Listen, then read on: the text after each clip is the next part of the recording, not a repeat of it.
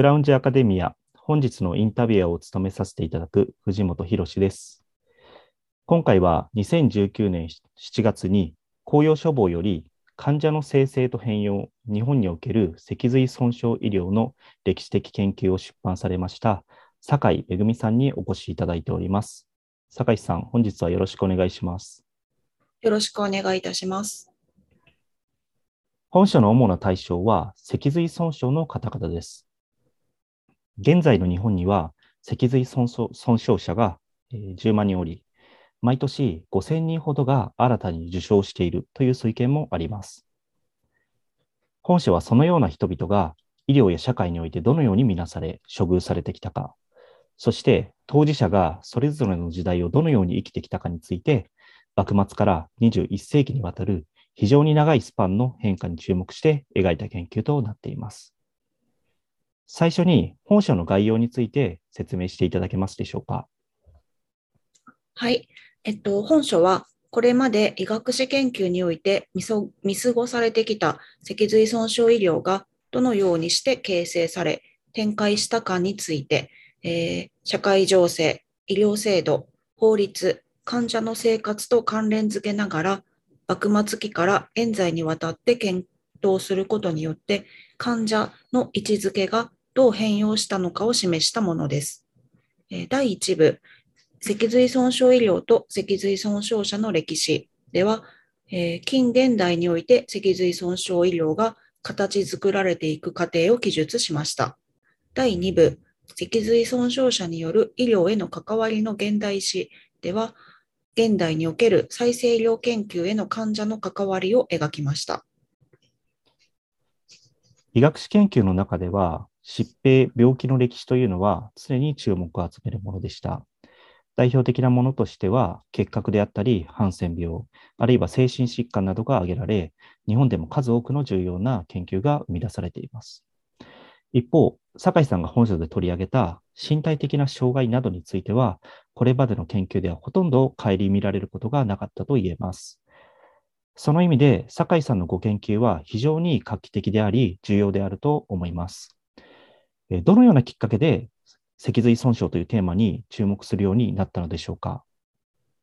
はい。えー、なぜ脊髄損傷で、さらにその医療に注目したのかについてですが、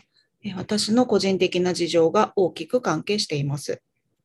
私は10代の頃に脊髄損傷を負いました。正確には、頸髄の5番目を損傷したので、頸髄損傷です。脊髄を損傷すると、えー、完全損傷の場合、受傷した部位より下の近く、運動麻痺を引き起こして、えー、体温調節機能などにも影響が及びます。えー、私が受傷したとき、主治医には一生歩けないと言われました。ですが、えその頃、1990年代後半になりますが、え幹細胞研究が進展して、再生医療研究がしばしばメディアで取り上げられるようになり、脊髄損傷は治るかもしれないと言われ始めました。この治るとか治らないに翻弄される状況に関心を持ったのが研究を始めたきっかけです。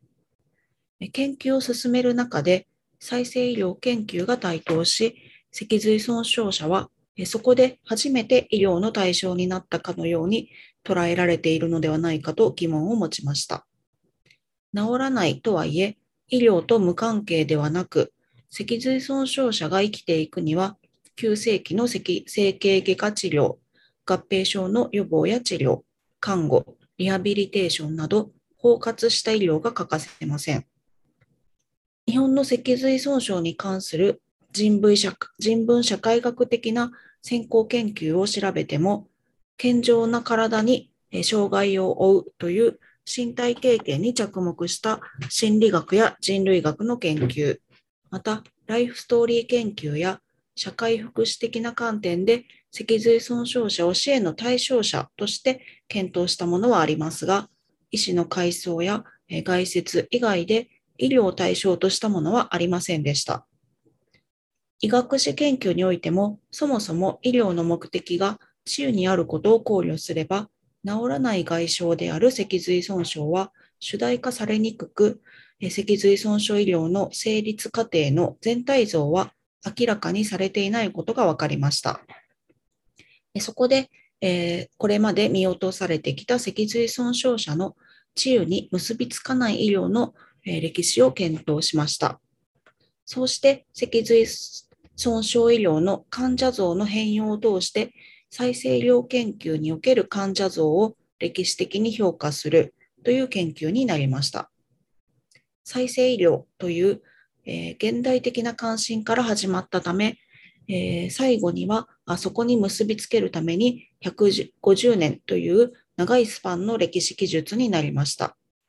これによって患者の治る、あるいは治らないという観念は、さまざまな関係性から歴史的に形成されるものであるという新しい視点を提示できたと思います。はい、ありがとうございます。酒井さんが研究対象として設定した時期は、幕末から21世紀に至るまで、かなり長いタイムスパンでした。また、医療関係者だけではなくて、それぞれの時代の法制度や社会の状況、あるいは当事者の方々の声など、多岐にわたる種類の資料が利用されています。まあ、そういったこそういったこともあり、資料の収集や調査などになどに際して、多くの苦労があったのではないかと推察されますが、その点について何かお伺いできますでしょうか？はい、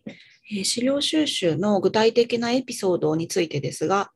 えー、脊髄損傷の原因は社会状況と密接な関わりがあります。今ではスポーツ事故、交通事故、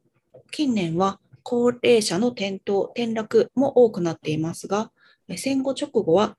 炭鉱事故、そしてその前は戦争が主な原因でした。戦争による脊髄損傷者について調べるために、東京都千代田区にある小慶館という戦傷病者資料館に通いました。ここは日本の傷痍軍人に関する資料の収集や保存、展示を行っているところです。小慶館の学芸員の方との出会いは、私の研究の転機となったと思います。その方から、戦争による脊髄損傷者について、陸上自衛隊衛生学校が編集した大東亜戦争陸軍衛生史の第3巻にまとめられていることを教えてもらいました。その学芸員の方は、脊髄損傷者が集約された臨時東京第一陸軍病院はやばいと言っておられました。この学芸員の方が言うやばいの意味を探ることが本書第2章につながりました。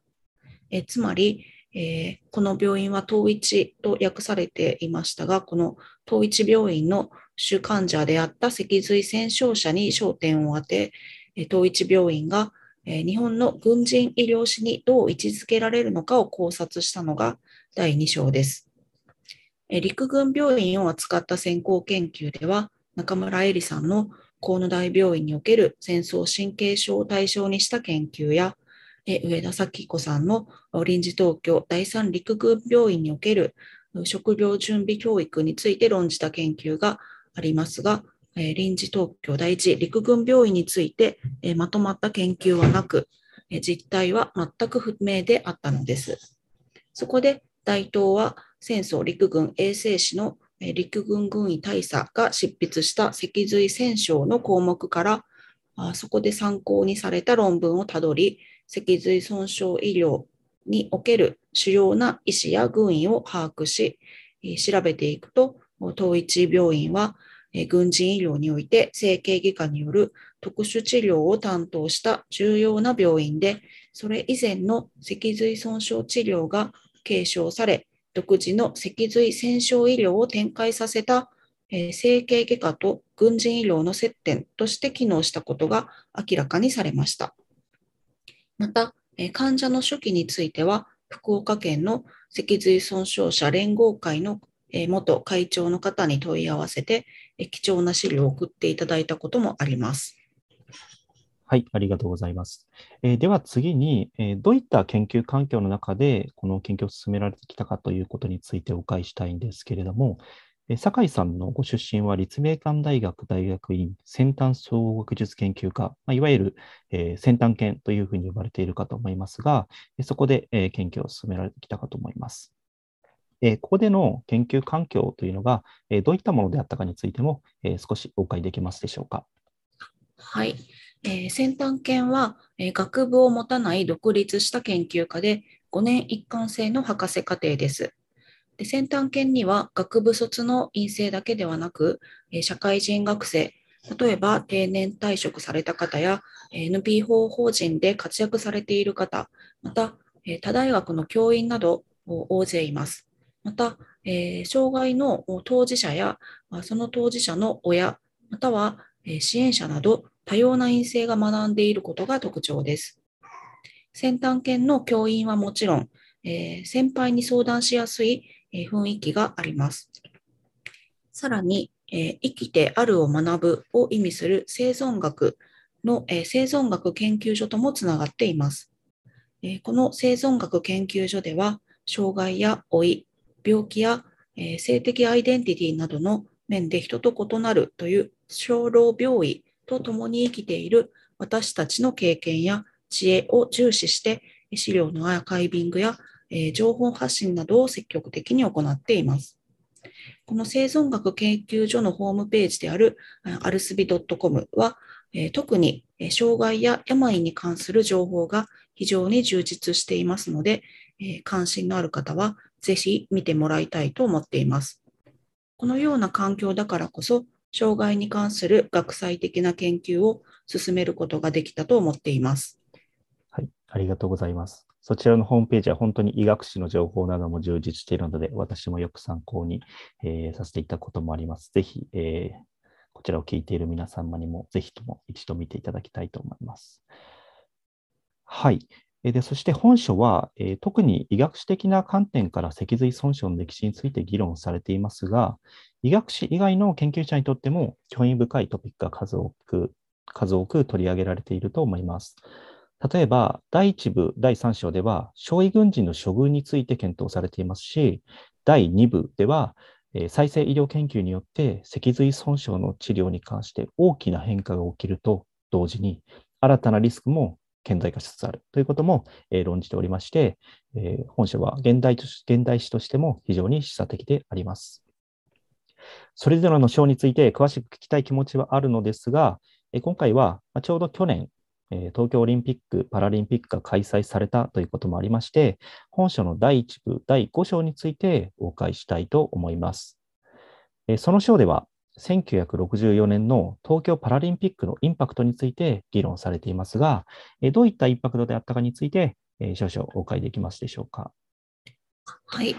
えー、まず、えー、よく知られていることだと思いますが、パラリンピックの起源はイギリスで始まった脊髄損傷を負った傷痍軍人のためのリハビリスポーツの競技会です。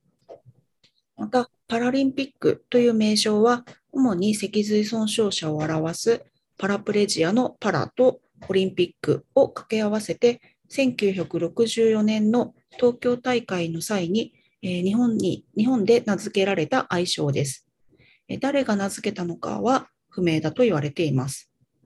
え、これが1985年に、え、国際オリンピック委員会は、え、脊髄損傷者を表すパラプレジアでは限定的で障害者の大会には馴染まないと考え、えオリンピックと並行して実施するという意味で、えパラを、え沿う並行と再解釈して、えここでパラリンピックが正式名称となりました。え本章では、あ本書の、え第5章では、え脊髄損傷者に対する、え社会的関心が高まるきっかけとなった事象として、え1964年のパラリンピックク東京大会に注目して、パラリンピック東京大会と脊髄損傷者への影響について論じました。1964年の大会では、戦争や炭鉱の事故による脊髄損傷者たちが活躍しました。外国人選手の半数以上は職を持つ社会人でした。職種も様々で、神父、弁護士、会計士、秘書、セールスマン、時計屋など、いろいろな仕事に就いていました。彼らは競技の合間に商談に出かけたり、タクシーで買い物に行ったりしました。一方、日本人選手はというと、53名の出場者のうち、職を持つのはたったの5人でした。彼らは競技が終わると家ではなく療養所や病院に帰っていきました。大会の後、メディアは明るい外国人選手と暗い日本人選手というふうに対比して報じます。外国人選手らの行動は日本社会にとっては驚きでした。こうして脊髄損傷者の社会復帰の機運が高まり、とりわけ就労への関心が顕著に増大して、1965年には障害者が働くための施設、太陽の家が作られて、これは今でも高く評価されています。しかし、大会後の脊髄損傷者がどのように暮らしていたかに目を向けてみると、その実態は、外出もままならず、自宅で終日、家の中で作業に勤ししむような、生活でした。彼らにとっては依然として病院や療養所が生活しやすかったのです。これは自宅のある地域で生活するための環境が全く整備されていなかったことを意味します。つまり、1964年の大会は、これまでほとんど世間の目に触れられることのなかった車椅子生活者、とりわけ脊髄損傷者が日本にも存在するということを示し、社会復帰の機運を高めましたが、働くことと生活の間にはまだまだ大きなギャップがあったということです。はい、なるほど。えー東京パラリンピックのインパクトと影響というのが非常によくわかりました。はい、えーでは、こういったご研究を踏まえまして、今後どのような研究をされたいというかについて最後にお伺い、えーできますでしょうか。